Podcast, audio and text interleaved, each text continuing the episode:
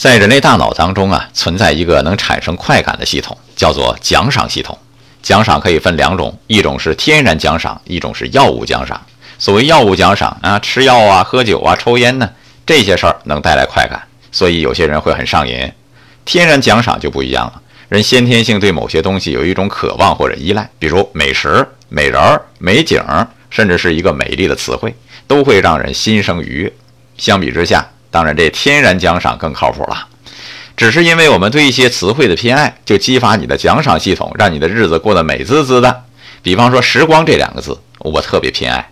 流动的时光像一面湖水，晶莹的时光像一件瓷器，妩媚的时光呢像一个女人。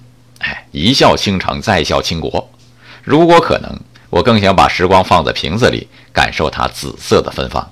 这就是私藏的时光，或者悦耳的时光了。爱生活，高能量。